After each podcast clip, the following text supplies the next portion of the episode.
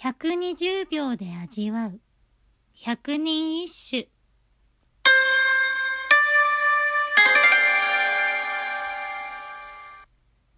第10番。これやこの行くも帰るも別れては知るも知らぬも大阪の関。蝉丸。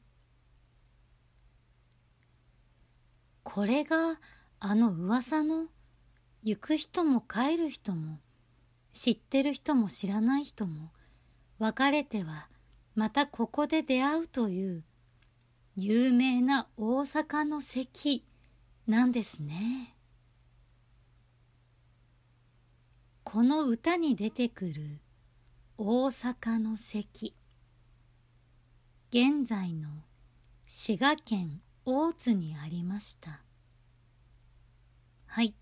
大阪じゃないから。これテストに出るから。気をつけて。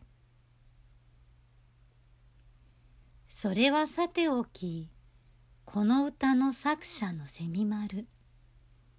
盲目の琵琶の名手であったとされ関蝉丸神社に歌舞音曲芸能の神様として祀られています。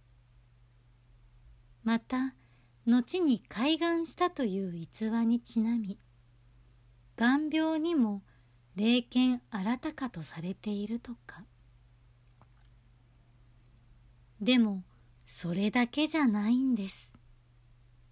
蝉丸さん生まれながらの逆毛がコンプレックスすぎて強靭となり不老者となってしまった姉のためにかもじ今でいうウィッグを考案。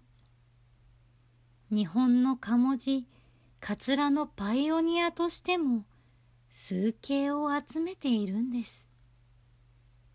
気になる方ぜひお参りしてみては？